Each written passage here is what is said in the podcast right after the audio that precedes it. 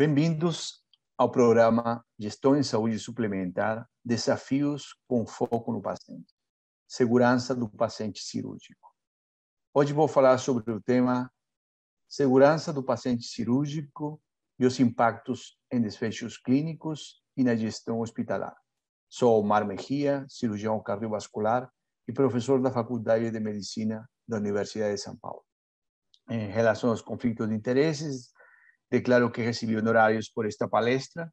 Vou começar com um slide falando sobre a jornada. E isso aqui reflete muito sobre uma reflexão é, que devemos lembrar que nada é mais difícil de planejar, com mais dúvidas de sucesso e mais perigoso de gerenciar do que um novo sistema.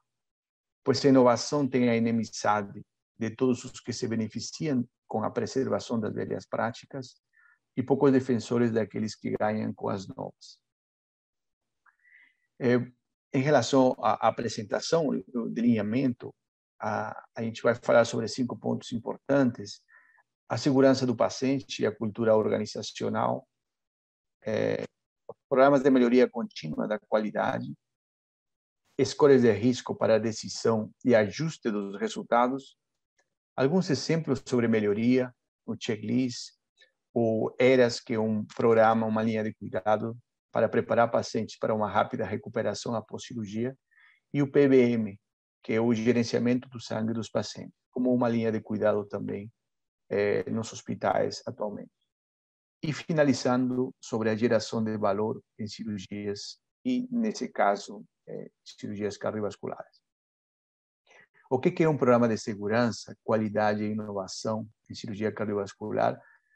E eu falo mais, o que que, qual que é o impacto disso ah, no nosso cenário, no nosso eh, dia a dia, ah, para a sustentabilidade dos, dos, procedimentos e para melhorar o resultado nos pacientes.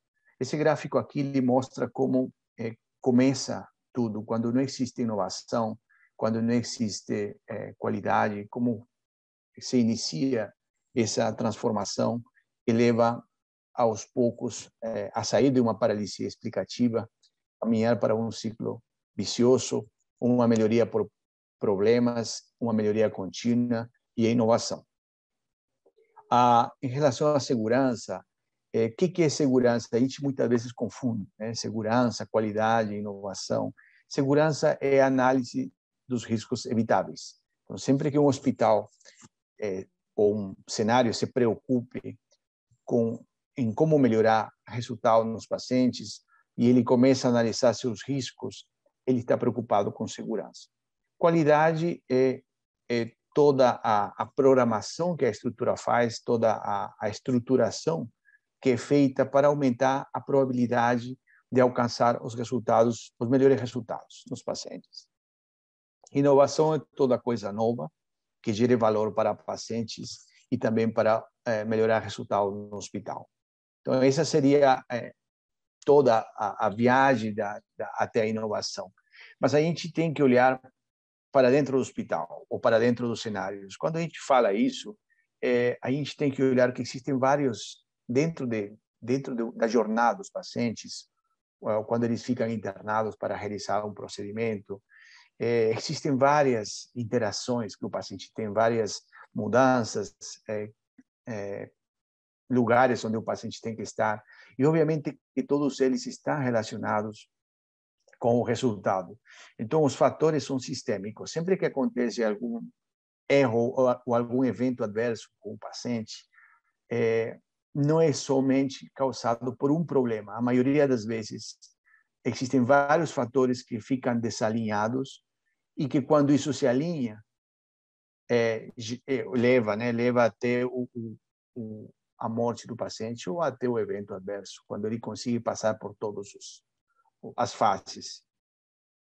Não podemos esquecer que é, a terceira causa de óbitos no mundo é, é, acontece nos pacientes após uma cirurgia. Então, 7,7% das mortes no mundo acontecem em pacientes que passaram por uma cirurgia.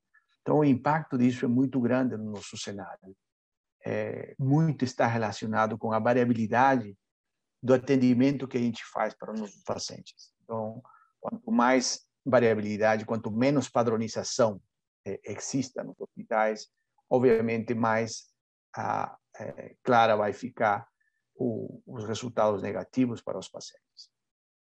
Mas até onde a gente pode é, chegar com mudanças né, que criem, por exemplo, cenários seguros? Existem cenários seguros atualmente, é, principalmente é, esse aqui, obviamente, não, não tem nada a ver com um cenário seguro, mas esse é uma charge, mas a gente pode ver o, o, o que, que pode estar desalinhado, por exemplo, no centro cirúrgico. E a gente sabe que existem, como falava para você, cenários que são muito é, alinhados, sincronizados, trabalho equipe totalmente ligada para melhorar o resultado dos pacientes. Não podemos esquecer que quando a gente olha para uma estrutura, né, quando a gente tem uma cultura é, instaurada no, no, no, hospital, por exemplo, esse é o exemplo que a gente vai sempre citar, é, e temos ideias, temos estratégias para melhorar, não podemos esquecer dessa triade, né? que a cultura ela come a melhor estratégia no café da manhã e a infraestrutura também ela come a cultura é, no final da tarde, no lanche da tarde. Por que, que a gente fala isso? Porque a estrutura que a gente tenha é, no nosso cenário, no hospital, ela é tão importante, tão importante como a estratégia, a melhor ideia que a gente tenha para melhorar resultados. Então, a estrutura precisa ser importante ou suficientemente importante para criar uma cultura ou para deixar que a cultura se desenvolva nesse local e uma estratégia nova possa caminhar muito bem dentro do local e trazer resultados fantásticos. Não podemos esquecer da triada de Dona Bedian, esse é o modelo que praticamente revolucionou o sistema de saúde em relação a como gerar qualidade, como gerar melhorias no sistema de saúde. E ele olha para os três pontos, né? A estrutura, o que que nós temos em relação a capital humano, o que que nós temos em relação a materiais que confiram essa qualidade ou essa avaliação de qualidade nos, nos pacientes, nos nossos cuidados, e como criar uma cultura organizacional. É, temos processos nesse caminhar, a, a, a estrutura cria processos, ou ela é parte, ela vai desenvolver os processos, e a gente consegue olhar é, que, por exemplo, os processos têm que estar alinhados para os pacientes, para as famílias, e isso gera é, melhoras no diagnóstico e no tratamento. Não podemos esquecer que quanto melhor o diagnóstico, mais acurado é o diagnóstico, melhor o tratamento também. E sempre olhar para os resultados. Os resultados é o produto de, dessas duas interações, da estrutura e dos processos, que isso vai levar é, a melhoras cada vez é, maior em relação ao conhecimento e ao comportamento do que a gente está fazendo, e obviamente isso retorna para é, a estrutura em relação a que, que nós estamos fazendo bem, o que, que nós estamos fazendo mal e como melhorar, principalmente focado na satisfação dos pacientes e das, das, das famílias. Isso aqui para vocês conhecerem como foi a organização num hospital, o maior hospital no, na América Latina, em cirurgias cardiovasculares, e como a importância de estruturar uma unidade a partir de 2016 uma unidade de qualidade e segurança e como ela eh, conseguia permear e impactar no resultado de toda uma uma é, um trabalho um, é, um volume de cirurgias tão grande como no hospital. Quando a gente tenta representar é, a mudança que que a gente conseguiu em cinco anos a gente pode falar mais ou menos uma analogia que seria essa eu vou mostrar para vocês como mudou e como que nós fiz, eh, a gente vem trabalhando aqui no Instituto.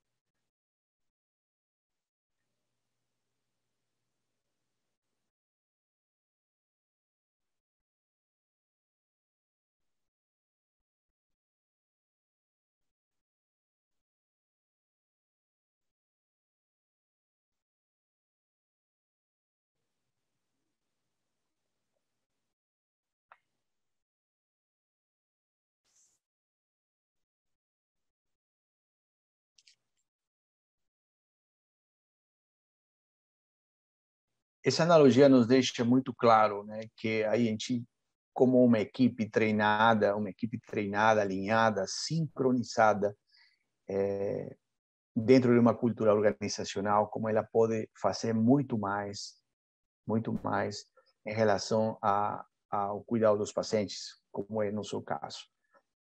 É, eu trago aqui para vocês alguns exemplos também que a gente vem trabalhando já ao, ao longo de alguns anos, é, já quase uma década, em relação a, a criar predições nos pacientes, nas populações de pacientes, como nós conseguimos é, praticamente saber o que vai acontecer com um paciente típico, com umas características que o paciente tem em relação à doença, em relação a características de idade, por exemplo, do tipo do procedimento que ele vai realizar e como a gente conseguiu criar um modelo de predição para a, a nossa instituição aqui que faça que conforme o, o score do paciente vai pontuando, a gente vai sabendo que a chance de mortalidade do paciente aumenta. Então, isso é, é uma coisa muito, muito forte, né? como a gente consegue predizer que isso pode realmente é, aumentar a, a, chance de morte nos pacientes. É, outras coisas que a gente vem alinhando é, por exemplo, a pausa, né? o checklist. O checklist usado na aviação também, é, para saber se você está com tudo alinhado, para saber se você tem consciência situacional do que vai acontecer e esse aqui é o momento ideal para você é, mudar ou para você é, se preparar melhor ou trazer algum dispositivo que você não tinha avaliado e que é feito isso nos pacientes também, né? uma comunicação antes da cirurgia começar, por exemplo, é, saber qual que é o paciente que você é, vai operar, né? saber interrogar o paciente, saber se é realmente bate com o que está programado.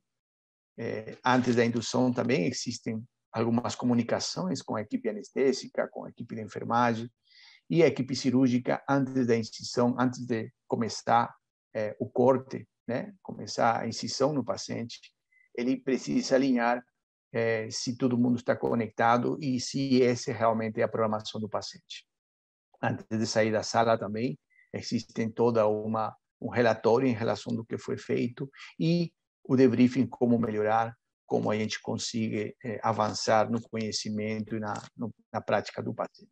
Quando a gente olha para essa essa implementação a partir de 2013, 2015, quando foi criada a unidade de qualidade e segurança, ela começou a ser usada, esse checklist começou cada vez mais a ser é, utilizado e isso também trouxe impacto na mortalidade como um todo, principalmente por um hospital com pacientes cada vez mais complexos. É, a, obviamente, olhando para a sobrevida dos pacientes, cada vez pacientes mais idosos eles vêm para para cirurgias. E quando a gente olha também para é, a falha de resgate ou quando a gente fala pacientes que que têm problemas tem eventos adversos ou que venham a morrer por alguma causa. E essa, essa análise aqui, em especial, foi para pacientes que não deveriam ter morrido, por exemplo, no estado. Né? Então, a gente olhou para vários pacientes que não deveriam ter morrido e a gente fez uma análise para saber em que momento é, aconteceu uma falha no cuidado. Então, essa falha no cuidado, ela como poderia ser melhorada, né? Então, a gente consegue entender isso, obviamente, você só melhora seu sistema, porque se você identifica e você corrige esse processo ou esse local, esse atendimento, esse cuidado, você vai ter cada vez menos é, é, frequente acontecer e os pacientes vão se beneficiar disso, né? É uma é um círculo virtuoso no qual você identifica e você vai corrigindo o seu atendimento, sabendo que isso pode trazer melhorias no seu sistema. É, aqui só para mostrar uma publicação relacionada aos resultados eh, no instituto, por exemplo, né, eh, a mortalidade aqui em vermelho e o número de casos em azul, como que a mortalidade era tão alta em 2010, por exemplo, 2011, né, hospital com casos complexos, hospital de referência, claro, mas como olhando para todas essas mudanças, essas implementações, a mortalidade foi cada vez caindo até antes da pandemia chegar a quase 2% de mortalidade. E isso aqui é o produto de um alinhamento das equipes, o produto de implementação de checklist, de olhar para os óbitos, para as complicações e ver como que isso pode melhorar, tá? E como a gente faz essa essa cenário melhorar cada vez mais. Obviamente, não é só mortalidade, também complicações menos de impacto, digamos, mas que também são importantes, como complicações renais, complicações pulmonares, que a gente tem que evitar é, de uma forma cada vez mais contínua. Isso fez também criar um registro no Estado, né? porque sem dados a gente não consegue melhorar, sem dados é, não conseguimos medir o nosso desempenho e não conseguimos melhorar. Então, esse aqui é um projeto que nasce no INCOR e que ele se estende para vários centros e que atualmente tem é, mais de 11 centros envolvidos, com mais de 10 mil pacientes que são seguidos, que isso, obviamente, essas informações são importantíssimas para a gente conseguir é, publicar resultados nos grandes congressos e, principalmente, para melhorar resultados de forma contínua. A importância, então, é, como falei para vocês, de criar é, é, scores ou escalas de predição cada vez mais acuradas, né, com bancos de dados mais sólidos, mais a, a, completos, né, que nos tragam dados, informações importantes para trazer ou criar através de inteligência eh, artificial, através de machine learning, criar eh, eh, pontuações para saber o que, que vai acontecer com os pacientes. Esse aqui é uma é uma calculadora de risco já criada para predizer, por exemplo, mortalidade, para predizer sangramento, infecção, reoperação, problemas cardíacos e também readmissão nos pacientes da em São Paulo. É, pacientes que iriam a ser submetidos para uma cirurgia cardíaca. Então, nós conseguimos sim saber o que, que aconteceria com esse paciente, com as características que ele tem, tanto é, características demográficas, características próprias do paciente, tanto como características do próprio procedimento e cada vez mais é, do hospital onde ele vai realizar cirurgia. Né? E quando comparamos essas essas é, métricas, né, com outros scores internacionais, né, podemos ver nesses gráficos aqui que quanto mais é, a curva, a área é, incluída é mais perto do 1 aqui, quanto maior a área melhor a acurácia do modelo.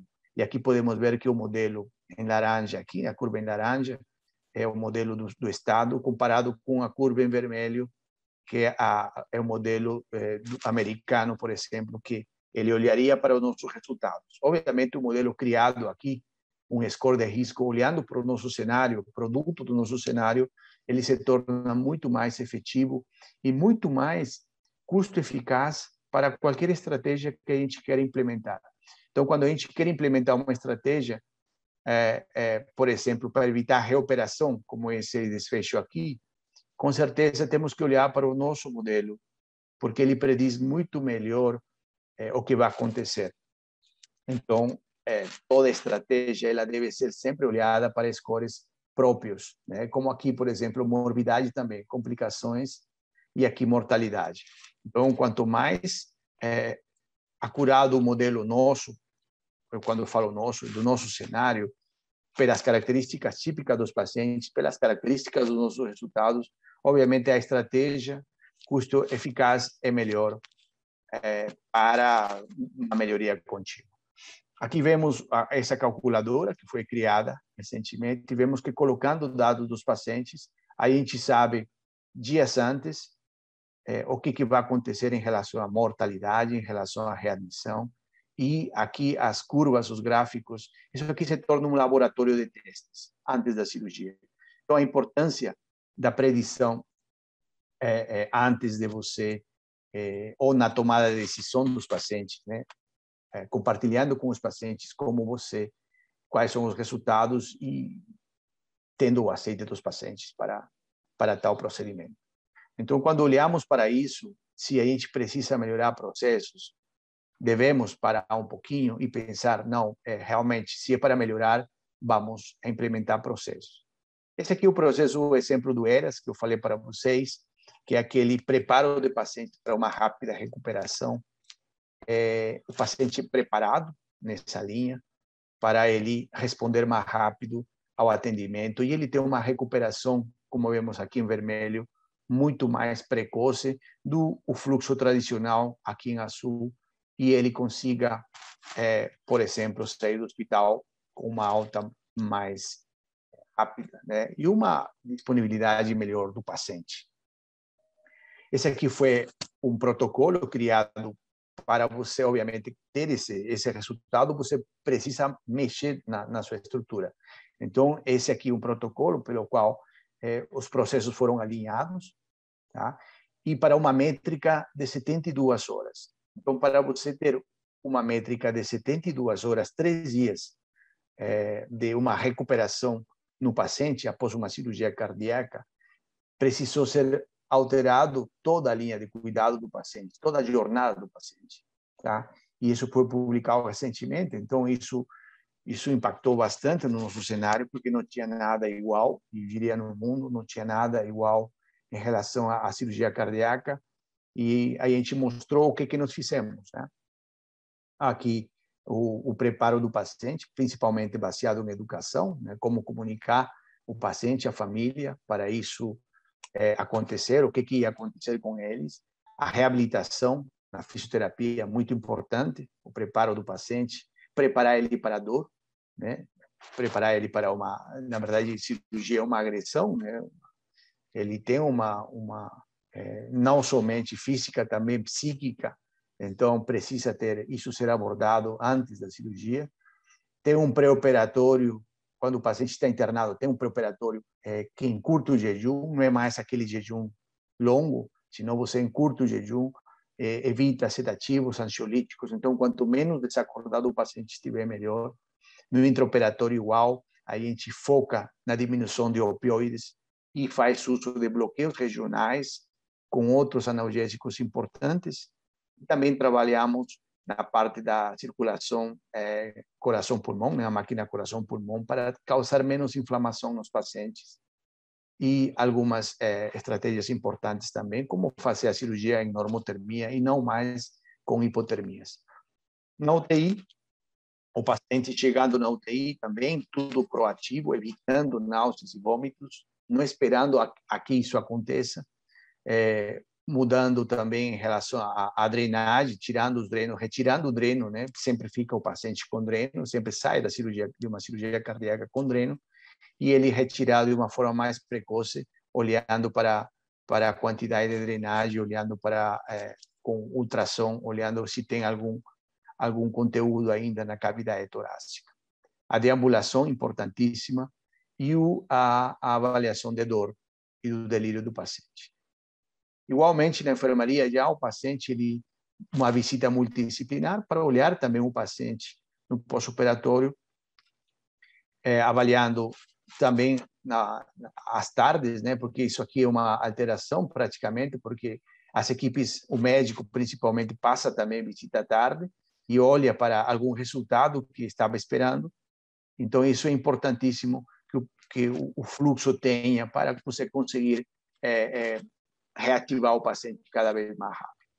E a alta sempre tem um teste fisioterápico, né, o teste da caminhada para o paciente, ver se realmente ele está em condição cardiopulmonar adequada para sair do hospital, educação e um controle e uma monitorização muito importante depois da alta para ele conseguir é, para você conseguir ter segurança de que o paciente está indo bem em casa. Esse aqui é um exemplo de como os pacientes, é, independente da idade, eles conseguem sair nesse hospital, no Samaritano Paulista, como eles conseguem sair após uma cirurgia cardíaca, mudando o mindset da equipe, né? mudando como que a equipe consegue olhar, é, ou como que qual, qual que era a cultura que a equipe tinha em relação a evolução desses pacientes, como isso consegue ser quebrado e ver que realmente o paciente pode sair cada vez mais rápido, do, é, se recuperar mais rápido de uma cirurgia cardíaca.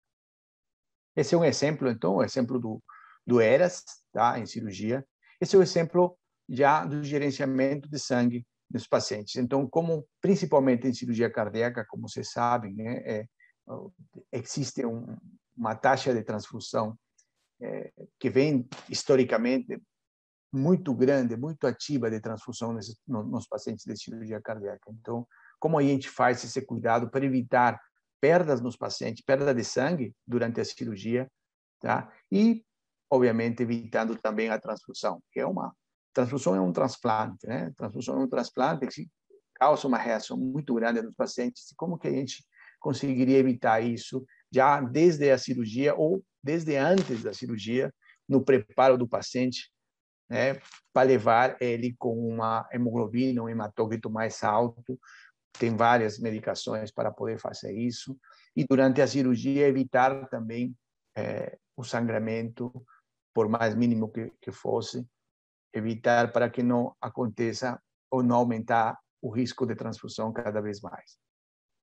Importante também a interação entre o cirurgião, o anestesiologista e o perfusionista, né? Não é somente ficar só com o cirurgião, mas ele precisa ficar na equipe como meta a diminuição de sangramento e a diminuição da transfusão.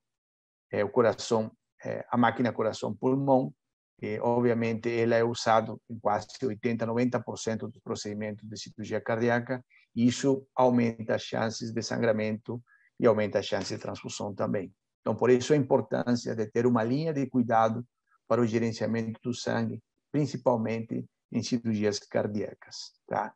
Essa aqui é uma diretriz europeia que mostra a importância de da hemostásia, né, para evitar o sangramento nos pacientes. Então temos que ter uma uma uma meticulosidade muito importante durante a cirurgia para evitar é, a perda de sangue nos pacientes. É, olhando para esse foco, então, e falando de prevenção, é, foi feita uma escala, né, a escala do, do sangramento. Essa escala de sangramento foi construída porque não existia uma padronização em relação à quantidade de sangramento, em relação ao tipo de paciente, aí em relação ao que você deveria fazer.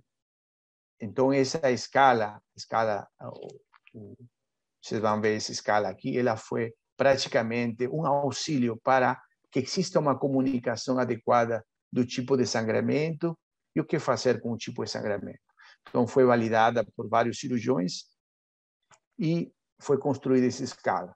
Tá? Ela passou por um conceito primeiro, por várias especialidades, cirurgiões de várias especialidades, para criar primeiro a definição de que era um sangramento. Isso foi feito através de vídeos depois isso foi praticamente é, é, construído, tá? Foram já teve um grupo maior, 23 cirurgiões de várias especialidades e foi construído toda através de uma amostra como seria é, é, validada essa essa escala de sangramento, tá? O Vibe Scale, que é um, o nome que se deu para essa escala.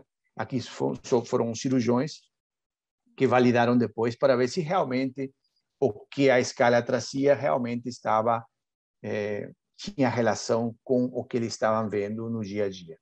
E foi validada, então, e foi considerada uma escala que vai de 0 a 4, em que 0 não tem sangramento e 4 você tem um sangramento intenso. Obviamente, cada uma delas, cada uma delas tem uma avaliação tanto anatômica como que ela pode acontecer e onde acontece, tá? uma avaliação qualitativa e também uma visualização estimada de qual que é o sangramento é, é, que você teria em relação à quantidade de sangramento.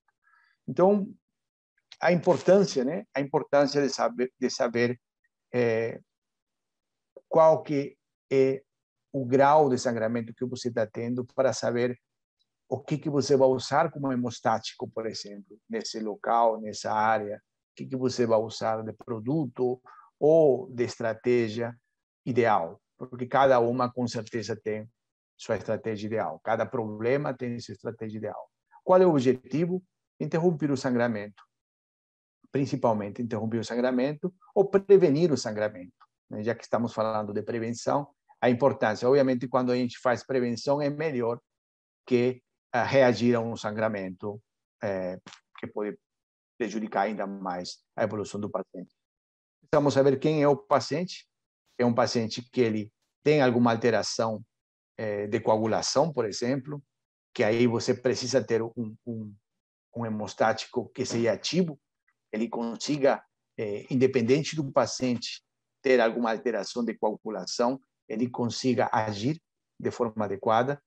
O passivo, não necessariamente. O passivo já, é, o hemostático passivo, por exemplo, ele não precisa, na verdade, ele precisa sim ter um, um sistema de coagulação muito adequado para ele funcionar, senão o passivo não funciona. Lamentavelmente, muitos pacientes, principalmente em cirurgia cardíaca, eles estão com o seu sistema de coagulação comprometido devido a que eles fazem uso de antiagregantes, anticoagulantes. Então, um hemostático passivo com certeza não faria efeito nele, porque ele ele precisaria de um sistema é, é, de coagulação adequado no paciente para ele poder agir. O tipo de sangramento ele é olhado através daquela escala que eu mostrei para os senhores. Em relação, então, à diferença entre ativo e passivo, é que o ativo ele vai trabalhar independente do sistema de coagulação do paciente. Tá? E os hemostáticos passivos, ele não. Então, ele, ele se tornaria limitado para agir é, em pacientes que têm, por exemplo, alteração da coagulação. E cada vez temos pacientes é, mais idosos que vão para a cirurgia e ele pode ter mais problemas, sim, para agir. É, e principalmente retardar o efeito que você quer. A gente sabe que todo sangramento ele é, é dependente do momento em que você vai utilizá-lo. Se você utilizá-lo ele muito demorado, você vai ter mais perda sanguínea, você vai ter mais é, irreversibilidade em relação a um resultado adequado, tá? Então, é, o ativo ele tem mais é, é méritos, digamos, para ser utilizado tanto porque ele, é independente em relação ao status da coagulação, como eu já tinha falado, tá? E ele tem um amplo é, uso, né? Já que ele independe da coagulação do paciente, né? Do, da eficácia da coagulação do paciente, ele pode ser utilizado então com uma margem muito mais ampla que um passivo. Quando a gente olha para as características dos hemostáticos e dos selantes, tá? Os selantes são importantes para prevenir o sangramento, isso é importante falar já desde, desde agora, é, eles são utilizados como suporte, suporte quando os métodos convencionais, como a ligadura e sutura, né, são ineficazes ou impossíveis. Como falei para vocês, precisamos, como cirurgiões, a gente ter primeiro um impacto inicial. É, você faz a ligadura, você faz a cauterização, mas muitas vezes isso é insuficiente, seja pela estrutura, pela fragilidade dos tecidos, seja pelas condições do paciente, pelo momento, às vezes você não teve momento, tempo hábil para o preparo do paciente, e porque é uma urgência, por exemplo. Então, você tem que estar preparado sempre com, a, a, com instrumentos, com ajudas, com escalas, né? É, e com, por exemplo, nesse caso aqui, hemostáticos selantes. Em relação aos hemostáticos, eles interrompem o sangramento intraoperatório, tá? É, idealmente, os, os, ativos, como falava para vocês, eles não dependem da coagulação do paciente, então eles vão, vão ter eficácia mesmo assim. Eles interatuam com a cascata de coagulação e geralmente em campo úmido. Então, o paciente está sangrando, está tendo um sangramento, e aí é colocado o hemostático, principalmente o ativo, como falava para vocês. Em relação aos selantes, selante é mais para prevenção, é aquela cola é, que a gente usa principalmente para prevenir sangramentos em áreas potenciais de sangramento, como, por exemplo, é, a aorta, por exemplo, ou tecidos friáveis. Como eles são, têm uma alta, alta chance de sangramento, você pode usar selante. Ele evita os vazamentos, as fugas, tá? E geralmente você usa ele em campo seco, porque é, como você vai prevenir o sangramento, você utiliza ele em campo seco não dá para usar em campo úmido. Campo úmido, geralmente, quem age bem são os hemostáticos. O hemostático avançado, ele usa a matriz de gelatina e a trombina.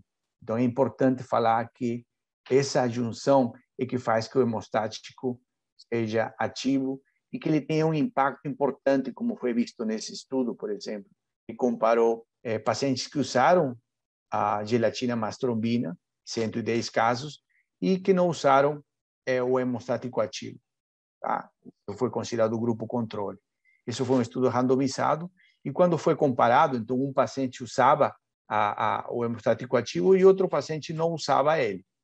E quando foi olhado os resultados, quando usado o hemostático ativo, houve uma diminuição do tempo é, relativo da, da, da hemostasia.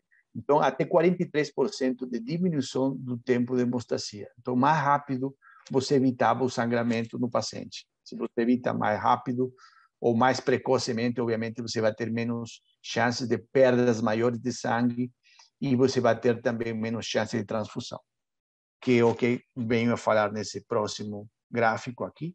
A transfusão também diminuiu, então teve uma diminuição de até 53% da transfusão aqui no, na, na coluna em vermelho, né? pacientes que usaram o hemostático ativo. Aqui, em relação à recuperação por sangramento, também aquele paciente que sangra, sangra, você fecha, vai para eh, diminuiu até para, queria para fechar, você leva para a UTI, mas ele continua sangrando na UTI e ele termina voltando para a cirurgia, para uma reoperação, uma reexploração. Isso causou uma redução relativa de 67% das reoperações por sangramento quando é utilizado o hemostático ativo. E as complicações menores? Com certeza, quando você tem uma reoperação, quando o paciente volta, quando você transfunde o paciente, a chance de ter alguma complicação, como infecção, de tanto infecção local de osso, tanto problema respiratório, tanto lesão renal, aumenta. Então, a importância de você usar o hemostático, não só usá-lo, eu diria, usar no momento ideal. Às vezes a gente espera, né? Faz, ah, não, já está melhorando, está indo bem, e vem aquela parte da, da do positivismo, digamos. Não, vamos, sim, está parando, está melhorando, só que aí ele continua sangrando, sangrando, sangrando, e chega um momento que, por mais que você utilizasse qualquer tipo de hemostático ou qualquer tipo de estratégia, o momento passou, o momento passou. Então, a importância, sim, de você ter uma, uma é, resposta rápida para o problema. Quando isso é olhado dentro do, de, uma, de, um, de um resultado, de um modelo custo-efetividade, aqueles dados que, que a gente revisou no slide prévio, a gente pode ver que se a gente utilizado isso num modelo como esse, que foi publicado por Tackett, a gente consegue ver que em um hospital típico dos Estados Unidos, tá, que realiza aproximadamente 600 cirurgias por ano, é um hospital médio aqui, né? O INCOR é praticamente quatro vezes maior que esse hospital. E o que, que aconteceria, por exemplo, se a gente usasse a, o hemostático ativo no lugar do hemostáticos passivos? A gente teria 242 menos horas cirúrgicas, 33 menos complicações importantes, 76 menos complicações menores, 54 menos revisões cirúrgicas, aquelas reoperações, e 194 menos transfusões de sangue. Para um hospital desse tamanho, teríamos uma economia ajustada aproximadamente de 4,3 a 7,4 milhões de dólares por ano. Tá? Somente o impacto no custo líquido seria de 216 mil dólares por um ano, em um ano de, de, de movimento, digamos. E somente em complicações evitáveis, que está aqui embaixo em laranja, somente 2,5 milhões de dólares somente evitando complicações. Além da, do todo o impacto que causa, né, uma reoperação, o impacto causado por por uma é, insatisfação do paciente em relação a, ao resultado. Esse aqui é um outro estudo que mostra muito bem é, como que a gente faz, quando faz uma análise, é, eles fizeram em um grande número de pacientes nos Estados Unidos, uma análise retrospectiva em quase 100 mil pacientes, hospitais de ponta nos Estados Unidos, e eles foram olhar uma coisa, é, pacientes que usaram ativo e passivo, tá? que foi esse, essa representação aqui, versus aqueles que usaram somente o ativo. E eles foram ver que quem usou somente o ativo, ele foi melhor.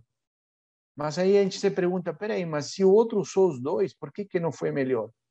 E eles foram fazer análises nesses 50 mil pacientes que usaram, quase 50 mil pacientes que usaram o ativo, e eles foram ver que o fato de você usar ativo já no começo, o hemostático ativo, é muito melhor em relação a tempo dependente, como falei para vocês, que você usar primeiro o passivo e você ficar esperando, depois você usar o ativo. Então, esse retardo em você ter usado o hemostático ideal é, causou, obviamente, retardo é, em parar a, a hemorragia no paciente, mais transfusão, mais demora do paciente no centro cirúrgico, mais demora no paciente de sair da UTI, às vezes reoperação por sangramento. Então, o paciente estando retardando mais na UTI, outras complicações foram aparecendo. Então, aqui a gente vê que quando você usa o ativo, o hemostático ativo no começo, você tem 18% menos complicações relacionadas ao sangramento. Você tem 20% menos tempo de UTI. Assim mesmo, quando você usa o hemostático ativo, você tem menos é, é, 9% menos do tempo do hospital, de, do tempo de internação hospitalar e 7% é, é, diminuição dos custos em relação a quando você usa primeiro o passivo e depois o hemostático ativo, quando já o tempo já passou é, seu momento ideal, digamos assim. Em relação aos selantes, o uso do selante sintético de politenoglicol, o que, que, que acontece com isso? Quando a gente usa o selante, a gente também, como preventivo, como tinha falado para vocês, em relação a, a não usar o, o selante, a gente consegue ver uma diminuição na transfusão de hemácias, como vemos aqui, uma diminuição na transfusão também de, de plasma fresco congelado e uma diminuição também do volume de sangramento. Então, a importância aqui, é, mostrando nessas colunas aqui, do uso do selante, frente a quando você não usa, tá? Às vezes a gente fica olhando e fala, não, mas o selante, ele tem um custo, mas se você olhar o custo causado pela transfusão de sangue, pela transfusão de plasma, ou por ter um drenar, uma, um sangramento maior, que às vezes te leva a uma reoperação, obviamente o custo é muito maior ao não usar o selante. Em relação à, à redução dos tempos de internação e de UTI no hospital também, diminuição do tempo de internação em UTI, como vemos aqui, foi significativo, e diminuição no tempo hospitalar como um todo. Então, se a gente colocar também esse custo de uma internação mais prolongada, obviamente, é, a, a, estrutura, o sistema estaria sendo pago né, se a gente quiser chegar nessa conclusão, sendo pago para usar um produto como um selante bem utilizado, com, as, com os critérios de indicação bem alinhados, ou um hemostático ativo eh, também com os critérios bem definidos e o momento, o momento de utilização protocolada, né? Por isso que a importância de ter protocolo para usar no momento ideal, no momento certo, para trazer benefício para o paciente e para o sistema como um todo. É, aqui vemos outro estudo baseado em, custo-benefício, que na qual é, pacientes é, que a gente conseguia ver o uso de selantes também, tá? para ver como em cirurgias grandes, cirurgias de aorta, que são áreas é, geralmente de alta, alto risco de sangramento, o fato de usar um selante preventivo, né, como que ele poderia aqui colocando inclusive o custo, né, o custo unitário de uma transfusão, de uma, é, de, nesse caso de hemácias, transfusão de, de, plasma, de uma reoperação, tudo mapeado em relação a custos, tempo de internações também, e o, o custo nesse caso dos selantes, né, colocando também. E qual seria a economia de usar a, o selante em relação ao controle? Né? Obviamente, qual seria a economia do impacto em relação às complicações que a gente teria evitado se usássemos o selante? Então, quando a gente coloca toda essa somatória aqui, a todas as transfusões, é, complicações como reoperação, tempo de internação, a gente chega a um valor de 1.943 euros.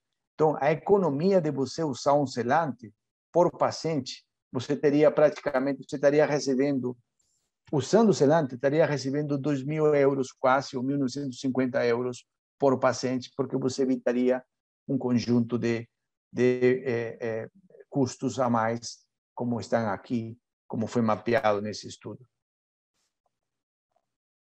É importante olhar sempre, né, num, numa análise de custo-efetividade ou custo-eficácia, é importante ver o, o, o que é útil e que idealmente tenha um custo baixo.